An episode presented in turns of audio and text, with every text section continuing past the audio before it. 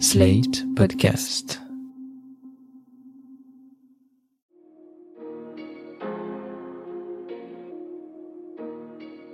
Bonjour et bienvenue dans cet épisode bonus du Monde devant soi. Exceptionnellement, nous avons voulu partager avec vous un épisode de notre podcast sur les séries PIC TV, épisode qui traite cette semaine de Serviteurs du peuple, la série qui a rendu célèbre le président ukrainien Volodymyr Zelensky et raconte le destin d'un homme que jamais on n'aurait imaginé président. Я люблю свою страну, люблю свою жену, люблю свою собаку. La musique que vous entendez, c'est le générique de Serviteurs du peuple, la série qui a fait de Volodymyr Zelensky une star en Ukraine avant de le mener à la présidence de son pays. C'est de cette série et du président Zelensky dont on vous parle aujourd'hui dans un épisode de PIC TV un peu spécial. Je suis Marie Telling et à mes côtés se trouve Anaïs Bordage. Salut Anaïs. Salut Marie. On a pas mal hésité avant de faire un pic TV sur Serviteurs du Peuple. Face à l'actualité tragique et terrifiante de ces dernières semaines, on s'est demandé si parler d'une série télé dans ce contexte était vraiment bienvenu. Mais Serviteurs du Peuple a non seulement propulsé Volodymyr Zelensky à la tête de l'Ukraine, elle a aussi abordé de nombreux thèmes dont on parle beaucoup ces dernières semaines d'une manière quasi prophétique ou en tout cas très troublante. Et puis, il y a la question de Zelensky lui-même, passé d'acteur comique à président avant de devenir un chef de guerre charismatique qui a ému et impressionné toute la planète. Alors on s'est dit que Serviteur du peuple n'était pas une série comme les autres et qu'elle méritait qu'on s'attarde sur elle, sur son influence en Ukraine et sur ce qu'elle dit du pays désormais en guerre et de son président Volodymyr Zelensky. Pour parler des aspects politiques et géopolitiques de ce sujet, on va recevoir en deuxième partie de cet épisode Cyril Brett, maître de conférence à Sciences Po Paris et chercheur associé à l'Institut Jacques Delors. Здрасте. Василий Петрович Голобородько? Да.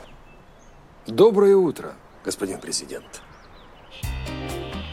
La première saison de la série, Serviteur du peuple, Sluga Naroda en très mauvais russe. dont vous venez d'entendre un extrait du premier épisode, est actuellement disponible sur Arte depuis novembre 2021 et on l'a regardé. Alors Anaïs, c'est quoi le pitch de la série Serviteur du peuple, c'est une comédie satirique sur la corruption en Ukraine qui a été créée et produite par Volodymyr Zelensky, qui est donc le président actuel de l'Ukraine, et ça parle d'un prof d'histoire qui devient président un peu par hasard après avoir été filmé à son insu euh, pendant une tirade sur la corruption de son pays. La vidéo se retrouve sur YouTube et elle devient très populaire et donc il finit par se présenter euh, à l'élection et gagner. Et donc il découvre le monde politique ukrainien et sa corruption et on le découvre un peu avec lui aussi de manière assez euh, comique. Le président en question est aussi joué par Volodymyr Zelensky, donc évidemment il y a une ironie, et à l'époque il était euh, seulement comédien. Et euh, toute la série est en fait parsemée d'apparitions un peu surréalistes de personnalités politiques ou de philosophes que le président euh, voit et avec qui il parle de temps en temps. Donc il y a Che Guevara, il y a Plutarque, il y a Jules César, donc voilà des figures Abraham plus ou moins ouais, voilà. voilà, plus ou moins controversés qui lui donnent des conseils ou qui lui disent un peu ce qu'il devrait faire puisqu'il n'a pas d'expérience en politique et au début il est un peu hésitant euh, dans ses nouvelles fonctions. D'habitude, dans ce podcast, on passe beaucoup de temps à expliquer pourquoi une série est bonne ou médiocre. Aujourd'hui, c'est pas vraiment le propos, mais quand même, moi, j'ai beaucoup aimé la série, en fait. C'est un petit côté plus belle la vie ukrainien politique, mais c'est très plaisant à regarder. Après, c'est difficile de la séparer de l'actualité et de ce qu'on en sait aujourd'hui, ce qui rend la série beaucoup plus intéressante aussi. Mais toi, Anaïs, qu'est-ce que tu as pensé de la série? Bah, je l'ai trouvée très plaisante, effectivement. Enfin, en tout cas, la saison 1 que j'ai vue, j'ai trouvé que c'était vraiment pas mal. Et d'ailleurs, euh, je me suis tout de suite dit que le concept était super et que ça marcherait sans doute en France. D'ailleurs, la série avait été euh, rachetée par plusieurs chaînes, dont la Fox, pour faire des adaptations dans d'autres pays. Et on sent tout de suite pourquoi, parce que euh, même si c'est très spécifique à la culture politique ukrainienne, faire une satire comme ça sur la corruption euh, politique, je pense que ça marcherait vraiment chez nous. Ça m'a fait penser un peu à Parlement aussi, qui était sorti Oui. il y a quelques années sur euh, France Télévisions et qui était très très drôle aussi et qui était un peu une satire de la manière, euh, voilà, l'inefficacité de la politique européenne.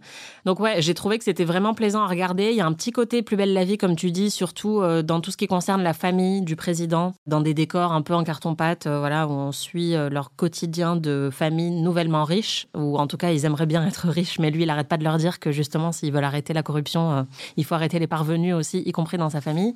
Il y a aussi un petit côté The Office avec la comédie un petit peu décalée. Euh, Enfin, je trouve que c'est vraiment un, un mélange de tons euh, très réussi. Et lui, je le trouve très très bon aussi dedans. Et il y a notamment des moments d'émotion que j'ai trouvé très réussis, alors que bon, c'est globalement quand même plutôt une série comique, mais dans les quelques moments où il doit nous attendrir, il y arrive très très bien. Pour moi aussi, je pense que le gros point fort de la série, c'est Zelensky, qui est extrêmement charismatique. Et je dois dire qu'en la regardant aujourd'hui, il y a quelque chose d'assez déchirant parce que ben, la série s'ouvre le générique sur un Kiev ensoleillé.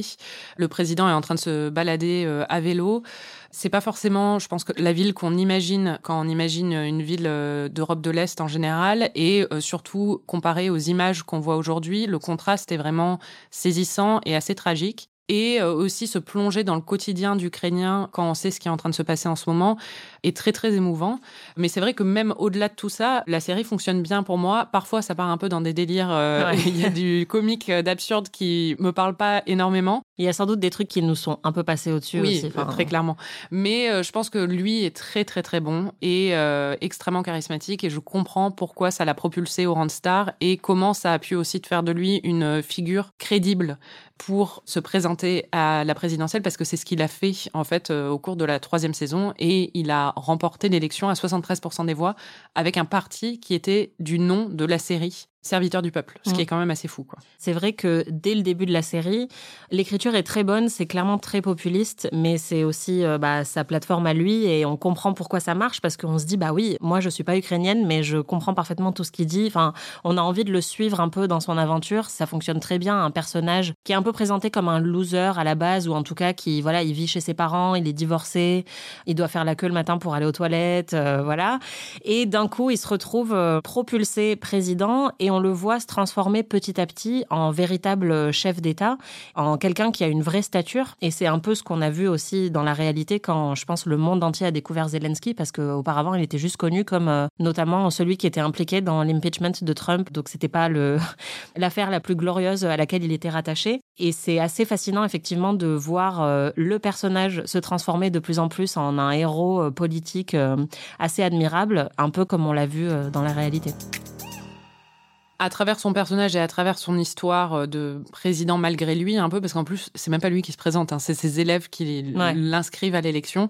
On découvre aussi la vie politique ukrainienne et euh, l'Ukraine contemporaine. et notamment beaucoup, beaucoup de clins d'œil et de pics à la vie politique rongée par la corruption. Nous, on réalise peut-être pas l'étendue de tout ça et on le découvre à travers la série et c'est forcément exagéré, mais c'est vrai que c'est très drôle. Dès le début, il arrive et on lui montre euh, déjà toutes les personnes qui vont travailler pour lui et il y a la psy et puis il y a la psy de la psy parce que la psy déjà euh, qui doit gérer les chefs d'État ukrainiens, elle en peut plus de tout ce qu'on lui raconte. La passation de pouvoir se passe très mal. Son prédécesseur, il est armé d'un fusil, il veut pas quitter le pouvoir. Il y a beaucoup de piques envers les oligarques qui contrôlent un peu euh, tout le pays euh, dans la série et qui essayent même de contrôler euh, le président lui-même. Il y a quelque chose qui ressemble un petit peu à ce qu'on a vu dans Squid Game, en fait, avec des Oui. personnages euh, qu'on ne voit pas, qui sont euh, masqués la plupart du temps et qui jouent au dé ou qui fument des cigares et qui regardent un petit peu la vie politique du pays et qui, à la base, voulaient faire un jeu où ils essaieraient de faire élire euh, une personne de la société civile, mais qu'ils contrôleraient complètement. Et en fait, le président leur échappe et ça ne leur plaît pas du tout. Donc il y a beaucoup, beaucoup de pics au monde politique euh, ukrainien et à toute sa corruption. D'ailleurs, il y a un des lieux de tournage qu'on découvre en fait euh, quand on lui montre la demeure présidentielle. C'est une vraie demeure présidentielle. Ça s'appelle Meji Iria. Je ne sais pas prononcer ça, euh, désolé par avance.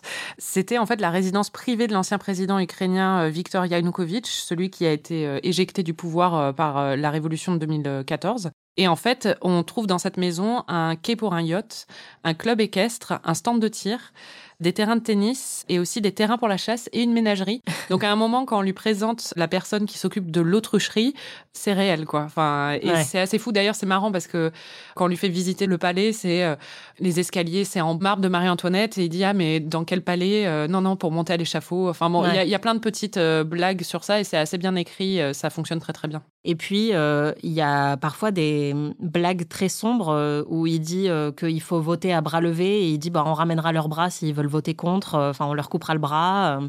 Au tout début, il va rembourser son crédit à la banque et on lui dit Ah, bah non, mais votre crédit a été intégralement remboursé, on tire au sort tous les mois et ce mois-ci, c'est vous qui avez gagné. Incroyable.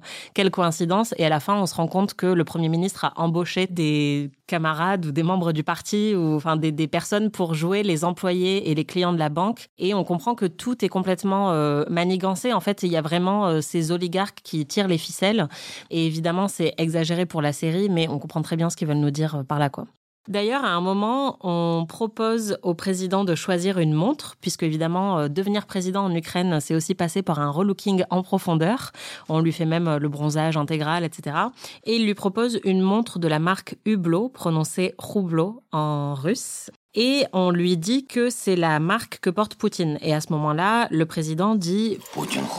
Et c'est une blague qui fait référence à un chant anti-Poutine qui se prononce Poutine Rouilo, donc qui est très très proche dans la prononciation et qui veut dire Poutine va te faire foutre ou Poutine tête de bite, puisque rouille en fait veut dire bite. Voilà pour la petite leçon de sémantique. Et vous avez sans doute remarqué sur les panneaux qui ont été trafiqués par les Ukrainiens dernièrement, on voit beaucoup de photos qui circulent sur les réseaux sociaux. Souvent il y a écrit qui veut dire sur la bite, mais qui donc euh, veut dire va te faire foutre en fait. Et cette blague a été coupée dans certaines régions de Russie pendant la diffusion de l'épisode, en Russie centrale et dans la région de Moscou, mais pas partout. Donc ça s'est remarqué très vite qu'il manquait une blague sur Poutine euh, dans la série. Ça a fait un petit tollé et d'ailleurs euh, cette blague elle est dans le premier épisode et il y a que les trois premiers qui ont été diffusés par la chaîne en Russie avant qu'elle soit retirée de la chaîne. Je crois que ça n'a pas trop plu au pouvoir.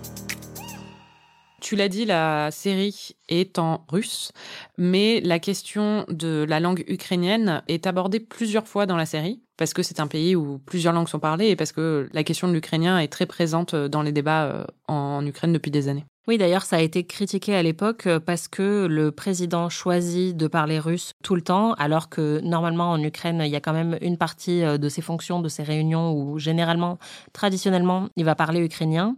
Et donc, euh, la série a été accusée par certains d'ukrainophobie.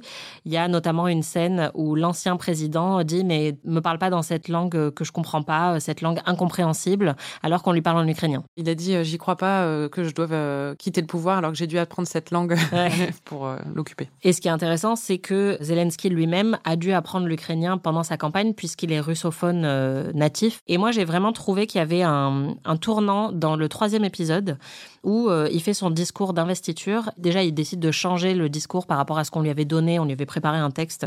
Et finalement, il décide de dire ce que lui avait envie de dire. Et à la fin, il dit merci en ukrainien, donc diakuyu et pas spasiba. Diakuyu. Et juste après, on a la chanson du générique de fin qui apparaît pour la première fois, qui ensuite est dans toute la saison.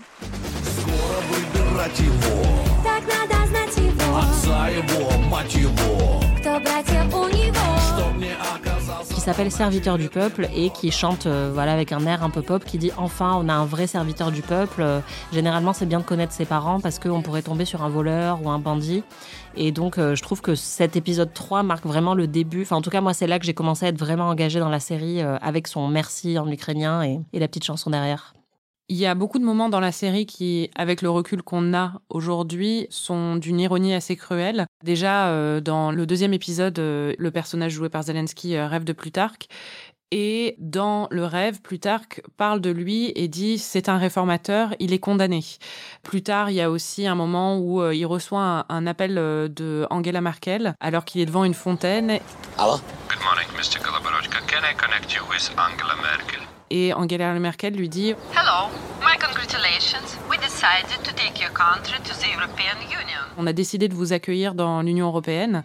Et d'un coup, les fontaines euh, s'allument, la musique, euh, il est euh, rayonnant de joie. Et en fait, elle lui dit Ah non, non, non, en fait, désolé, je pensais que j'appelais le président du Monténégro. Là, d'un coup, il est hyper déçu. Et c'est vrai que, bon, aujourd'hui, en voyant ça, il y a un pincement de cœur, forcément, quand on voit cette scène. Ouais. La scène, moi, qui m'a le plus marqué, c'est dans le dernier épisode de la saison 1. Il est dans un moment de crise dans sa présidence et il fait une sorte d'hallucination où il voit Ivan le Terrible, donc le premier tsar de toutes les Russies, qui lui apparaît et qui commence à lui parler et qui comprend pas bien parce qu'il comprend pas si c'est un prince euh, ou un tsar et il lui dit mais ah mais tu es un prince d'Ukraine. Est-ce que vous êtes toujours sur le joug des, des Lituaniens des Polonais? T'en fais pas on va venir te sauver. Et là le président joué par Zelensky lui répond ah non non non euh, venez surtout pas ça va on est très bien. Et en fait après il y a un échange entre les deux où le président lui dit ne venez pas, ça va très bien, on va en Europe. Et Ivan le Terrible le regarde, donc Ivan le Terrible qui représente la Russie très clairement, lui dit mais comment ça en Europe? Mais on est slave, on a le même sang. Et là, le personnage joué par Zelensky lui répond Ne recommencez pas avec le sang, vous choisissez votre chemin et nous le nôtre. Et ensuite euh, s'ensuit une dispute entre les deux.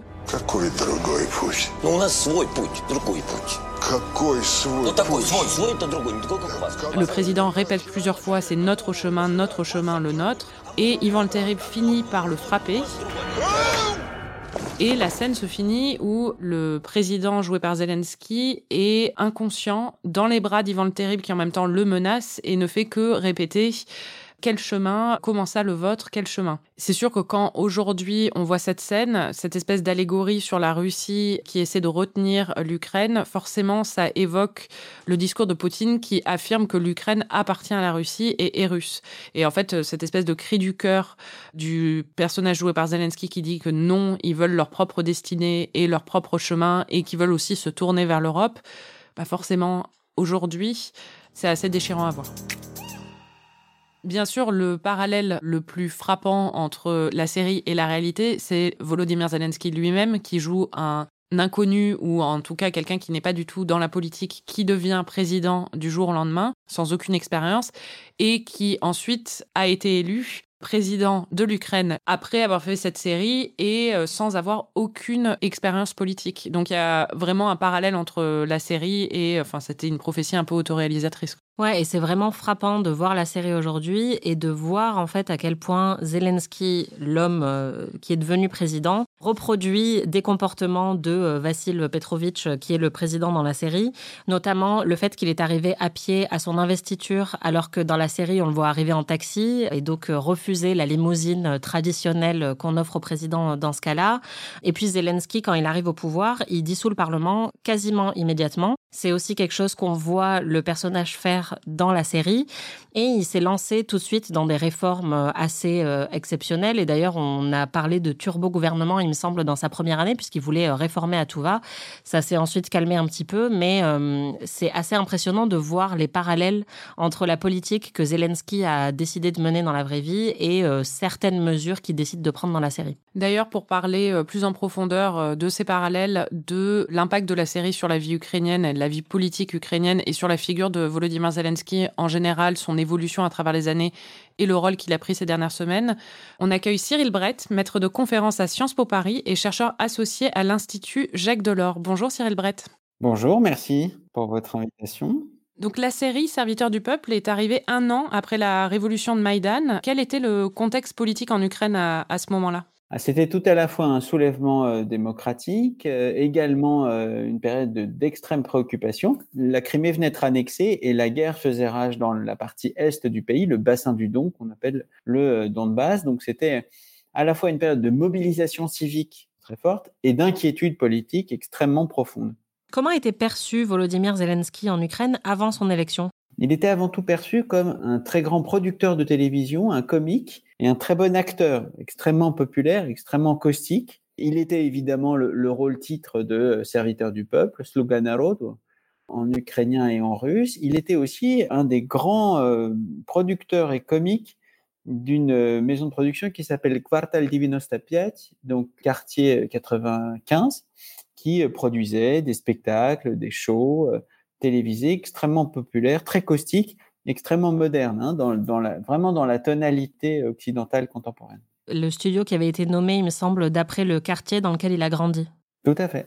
La série Serviteur du peuple en, particulier, comment est-ce qu'elle a été reçue en, Ukraine à l'époque? Ah ben Ça a été un succès euh, très rapide. Tous les ingrédients, euh, d'ailleurs, euh, d'une bonne série politique étaient réunis un professeur d'histoire d'un lycée qui devient, par une vidéo virale, président euh, de l'Ukraine avec des messages très simples, non à la corruption, euh, non aux oligarques, non aux élites traditionnelles post-soviétiques, et oui à une nouvelle génération beaucoup plus proche du peuple et beaucoup plus préoccupée par les conditions de vie réelles des électeurs partout en Ukraine, sans discrimination entre russophones, ukrainophones, est-ouest, sud et nord du pays. Et elle était regardée par beaucoup de monde dans le pays? Ah oui, une énorme audience. Sur les trois saisons, ça n'a fait que croître. Et c'est ce qui a valu euh, à l'acteur principal, donc euh, Volodymyr Zelensky, une extrêmement grande notoriété.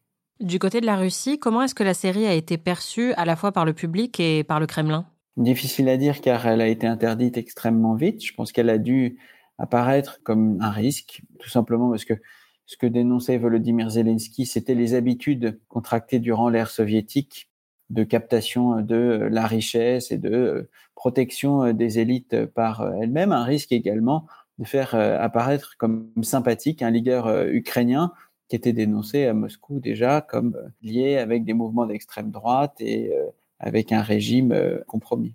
Dans la série, euh, le personnage joué par euh, Volodymyr Zelensky a de nombreuses visions de personnages historiques, dont Lincoln, qui euh, lui apparaît comme un exemple et un modèle à suivre, justement pour ne pas se laisser emporter par la corruption. Ça signifie quoi en Ukraine de choisir un, un président américain comme symbole? C'est fort comme image, non? Oui, c'est fort. Alors en revanche, il faut quand même admettre que Lincoln n'est pas la première des figures de l'imaginaire ukrainien. C'est un choix un peu en rupture avec les, les héros traditionnels de, l'Ukraine et du monde russe. C'est sans doute le choix aussi d'un héros qui rassemble par-delà les divisions entre le Nord et euh, le Sud et qui euh, reste proche du peuple, comme le personnage principal euh, de la série. Dans quelle mesure est-ce que la série a joué un rôle dans l'élection de Zelensky? Une élection dans une démocratie jeune comme l'Ukraine, c'est beaucoup de notoriété, beaucoup de popularité et peu de programmes politiques. Et la série a donné a renforcé la notoriété de Volodymyr Zelensky. Il est devenu extrêmement célèbre en apparaissant très régulièrement euh, dans cette série et dans ses propres programmes euh, comiques. Ça lui a donné une grande popularité puisque la série permet évidemment de scénariser euh, un homme d'État qui prend des décisions simples pour des, situations qui sont plus simples que celles de la vie réelle. Hein. Et puis, ça lui a donné aussi l'étoffe de quelqu'un euh, capable de traiter les problèmes principaux euh, du, quotidien des, Ukrainiens, un peu comme un programme décliné en épisodes au travers de, trois saisons. Comment est-ce qu'il a mené sa campagne? Est-ce que la série lui a permis de mener campagne d'une certaine manière? Il a mené campagne d'une façon extrêmement moderne, euh, très proche de l'utilisation des réseaux sociaux révolutionnaires que un Obama ou un Ségolène, une Ségolène Royal ont fait, c'est-à-dire un appel direct au peuple ce qui euh, lui a permis de contourner les partis, ce qui en Ukraine euh, est le, gage en fait de, contourner euh, l'appareil habituel des oligarques et de leurs intérêts. Donc, il a plutôt mené une campagne axée sur les réseaux sociaux, assez différente en fait d'une série télévisée. Il a d'une certaine façon un peu imité son propre personnage, mais il a, il a mené sa stratégie électorale d'une façon très consciente, très pensée, et là, on ne peut pas dire que ce soit le reflet de ce qu'a fait son personnage dans la série, qui devient quasiment président malgré lui. Donc, euh, c'est plutôt un, complément, et, ce qui euh, frappe, c'est plutôt l'extrême professionnalisme de cette campagne électorale. Il a été élu à 73% des voix au second tour, mais il n'avait aucune expérience politique, à part le fait d'incarner un président à la télé, si on peut appeler ça une expérience politique. Comment est-ce que son inexpérience a été accueillie quand il est devenu président? Mais comme un atout parce qu'il était inexpérimenté, parce qu'il n'avait jamais fait de politique euh, comme euh, un métier, il n'était pas compromis aux yeux des électeurs euh, dans le système de politiciens professionnels dont la principale préoccupation était de protéger des sources de revenus, des réseaux de, de clients. Donc ça a joué en sa faveur. C'est plutôt sur la scène internationale que ça a joué en sa défaveur. Qu'est-ce qu'on lui reprochait exactement à l'étranger? Écoutez, en Russie, donc il a immédiatement été euh, traité de comique, euh, de satiriste, de clown, ce qui euh, l'a déconsidéré beaucoup aux yeux de, l'opinion publique. Et puis, en Occident, sa stature d'homme d'État a été mise en doute. Mais il faut bien voir que être un homme politique professionnel, c'est extrêmement impopulaire en Ukraine, surtout au moment de Maïdan, qui est un mouvement de ras-le-bol en fait des élites traditionnelles. Zelensky a sa part d'ombre. Certains lui reprochent ses liens avec un oligarque ukrainien, propriétaire de la chaîne où a été diffusé Serviteur du peuple, qui aurait financé sa campagne. C'est les accusations qui ont été relevées. Ses comptes de campagne ne sont pas connus. Il a recouru aussi à des outils de crowdfunding et on ne peut pas dire que sa, campagne coûtait extrêmement cher dans la mesure où il a utilisé à fond les, les réseaux sociaux. Sur le financement de sa campagne, effectivement, on peut lire sa compromission avec des oligarques, mais encore une fois, moi, je n'ai pas accès à ces informations-là. C'est pas nouveau qu'un acteur devienne président. On pense forcément à Reagan, mais euh, ces derniers temps, on observe quand même une accélération de l'apparition de célébrités ou de stars de la télé qui se lancent en politique sans aucune expérience et qui parfois gagnent, comme Trump ou Zelensky et peut-être Zemmour. On verra dans quelques mois. En quoi est-ce que la télé peut être une bonne plateforme, à votre avis, pour un futur candidat politique? Ça dit beaucoup de ce qui est désormais le débat public en démocratie l'agora euh, des euh, anciens ou euh, le Parlement la démocratie parlementaire classique, c'est désormais la télévision et plus précisément les chaînes d'information en, continu. Une élection, c'est désormais beaucoup de notoriété, un peu de popularité et le, programme et la ligne idéologique comptent moins. La célébrité est immédiatement acquise par l'exposition dans les chaînes de télévision. Est-ce que ça suffit pour faire un président? Ou une présidente D'évidence, non. Sinon, euh, tous euh, les journalistes, les chroniqueurs, euh, les comiques et ceux qui interviennent sur les chaînes télévisées auraient des mandats parlementaires. C'est une bonne plateforme au sens où c'est ce qui permet d'avoir un accès direct à l'électeur et dans un contexte démocratique où les partis ne jouent plus leur rôle de sélection, de formation, d'idéologisation des élus. C'est ce qui permet un accès le plus direct possible aux préoccupations des euh, électeurs pour le meilleur ou pour le pire, puisque ça, place donc le responsable politique en prise directe avec les passions du, public euh, démocratique. Je pense que ce n'est pas Zelensky, Trump ou euh, Zemmour qui ont inventé ce système d'accès direct à l'électeur. Je pense que c'est la déconstruction des grands systèmes idéologiques, communistes, socialistes, gaullistes, libéraux, qui favorisent en fait une personnalisation extrême du débat euh, politique où finalement on choisit une personnalité, on choisit ses valeurs, les réflexes éthiques, moraux, politiques qu'on euh, lui voit prendre dans des situations de débat, euh, de débat très longs, de débat permanents sur ces chaînes de télévision. Et en l'occurrence, pour Vladimir Zelensky, ça dit beaucoup du ras-le-bol vraiment des, élites ukrainiennes issues de l'héritage post-soviétique. On ne croit plus aux hiérarques des, différents partis, on ne croit plus aux différents euh, hommes d'affaires et on cherche des élites de rechange que la télévision nous permet de découvrir à travers une série, à travers également euh, des shows télévisés. Vous avez parlé euh, de l'utilisation qu'il a faite des réseaux sociaux pendant sa campagne. On l'a vu depuis le début de la guerre, il utilise aussi les réseaux sociaux pour communiquer en temps de guerre. Comment est-ce que vous décririez la communication de Zelensky ces dernières semaines? C'est une communication de crise extrêmement personnalisée où son but est d'incarner l'Ukraine.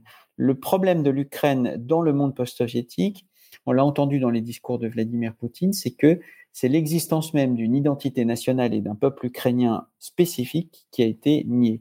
Et ce que fait Zelensky, c'est qu'il donne un visage à l'Ukraine, il lui donne une langue aussi, alors que lui est russophone d'origine, il parle systématiquement euh, ukrainien dans ses messages et ça lui permet d'incarner l'Ukraine, de donner une existence. C'est désormais le visage de euh, l'Ukraine. On se souvient, il y a une décennie, euh, c'était Yulia Tymoshenko avec sa natte blonde. Bah, désormais, l'Ukraine, c'est lui. C'est donc une communication de crise qui vise à incarner un pays dont la Russie essaye de nier l'existence. Cette communication, est-ce qu'elle entraîne ce qu'on peut appeler un effet Zelensky qui pèserait dans la mobilisation des pays occidentaux? Oui, tout à fait. Euh, l'accès direct à la fois aux élus, aux opinions publiques, aux médias, avec une maîtrise très forte, encore une fois, des outils de montage, des euh, réseaux sociaux, euh, des messages essentiels à, passer, mobilise les, opinions publiques occidentales. Je ne suis pas sûr qu'avec un autre leader et une communication plus classique ou moins dynamique, les manifestations en soutien à l'Ukraine aurait eu euh, un écho aussi large dans énormément de, de capitales européennes. Et l'impact est directement euh, proportionné à l'exposition personnelle, au risque personnel que prend euh, le président dans cette communication directe. Sur l'opinion russe, vous pensez qu'il a un impact aussi? Pour le moment, difficile à, à dire. On voit qu'en Russie même, les médias sont sollicités pour participer à l'effort de guerre, ce qu'essaye de faire Zelensky, c'est une espèce de RT à l'envers. C'est-à-dire qu'il essaie de s'adresser directement en russe à l'opinion publique russe. Mais c'est sans compter sur la maîtrise des médias de grand public par les autorités russes. Quand on le voit euh, s'exprimer, euh, par exemple, devant le Parlement européen, on se dit peut-être que sa carrière d'acteur a eu un effet sur sa façon de communiquer. Il est capable de déclencher beaucoup d'émotions chez les gens qui l'écoutent. Est-ce que vous pensez que ça joue justement sa, carrière d'acteur qu'il a eu avant de, de, se lancer dans la politique? Et est-ce que c'est euh, peut-être un petit plus qui lui permet de gagner en tout cas la guerre de la communication? Oui, c'est un grand plus qu'on appelle le charisme. Et c'est un charisme qui est en plus maîtrisé par les, outils du jeu d'acteur, par les outils de la communication politique. Est-ce si nouveau? L'incarnation du pouvoir, euh, la liturgie, euh, la dramatisation, l'usage de la voix, se voit dans tous les grands euh, hommes d'État. Le grand discours du général de Gaulle, le discours de Bayeux, est un discours qui est joué, qui a été répété avec des acteurs du théâtre français de la France euh, libre.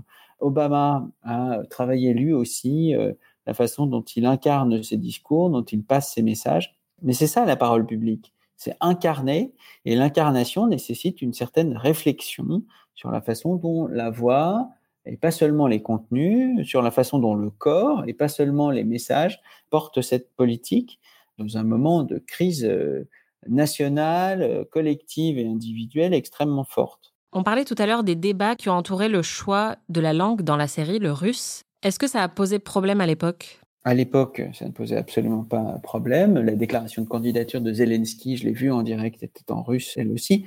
Ne surestimons pas l'opposition entre russophones et ukrainophones en euh, Ukraine. L'Ukraine est un pays qui est multilingue, c'est un, pays qui a des minorités euh, linguistiques, ethniques, euh, religieuses qui sont importantes dans l'est du pays, mais aussi dans l'ouest euh, du pays, avec des magarophones, des Hongrois. Désormais, avec la polarisation contre la Russie, il y a fort à parier que le russe va perdre du terrain, mais le russe reste la langue maternelle d'une très large partie de la population et la langue de travail d'une encore plus grande partie de la population. La, question n'est pas de savoir si l'Ukraine est liée au monde russe, évidemment elle est liée au monde russe, mais si l'Ukraine a le droit d'exister comme État et comme nation indépendante de la Russie, et c'est ce qui se joue aujourd'hui dans les combats et euh, dans la perte de vies humaines parmi les civils aussi. Merci beaucoup Cyril Brett pour cet éclairage. Merci à vous. Serviteur du peuple, c'est pas seulement Volodymyr Zelensky, bien sûr, on en parle beaucoup en ce moment à juste titre, mais c'est aussi toute une troupe d'acteurs qui sont d'ailleurs très très bons. Hein, euh, je dois dire, euh, celle qui joue son ex-femme est vraiment euh, excellente tous ces acteurs, euh, on a un peu regardé, il y en a beaucoup qui ont des comptes Instagram. Ils sont tous pratiquement euh, toujours en Ukraine et ils documentent ces premières semaines de guerre sur leur compte Instagram. L'actrice qui joue la nièce du personnage de Volodymyr Zelensky dans la série a posté par exemple une photo de l'abri-bombe où elle se cache avec sa famille. D'autres acteurs ont euh, posté des messages envers les Russes qui les suivent, envers aussi la communauté internationale en général et des messages de soutien envers euh, Volodymyr Zelensky. Par exemple, l'acteur qui joue le personnage de son ami d'adolescence qui est un acteur qui devient ministre des Affaires étrangères, cette série est extrêmement méta. C'est clair. A posté aussi hein, une photo de Zelensky en mettant euh, mon frère, mon président, avec le drapeau ukrainien. Et quant à Volodymyr Zelensky, à l'heure où on enregistre ce podcast, c'est-à-dire le 8 mars au soir, il est toujours à Kiev et il continue de s'adresser tous les jours à son peuple et au reste du monde. C'était PIC TV. Merci de nous avoir écoutés. Merci Anaïs. Merci Marie. Et merci à Cyril Brett de nous avoir rejoints. La semaine prochaine, on se retrouve pour un épisode sur la série Euphoria. PIC TV est un podcast d'Anaïs Bordage et Marie Telling, produit et réalisé par Slate.fr sous la direction de Christophe Caron et Benjamin Ours. Production éditoriale, réalisation et montage, Aurélie Rodriguez. Cet épisode a été préparé avec Mona Delahaye.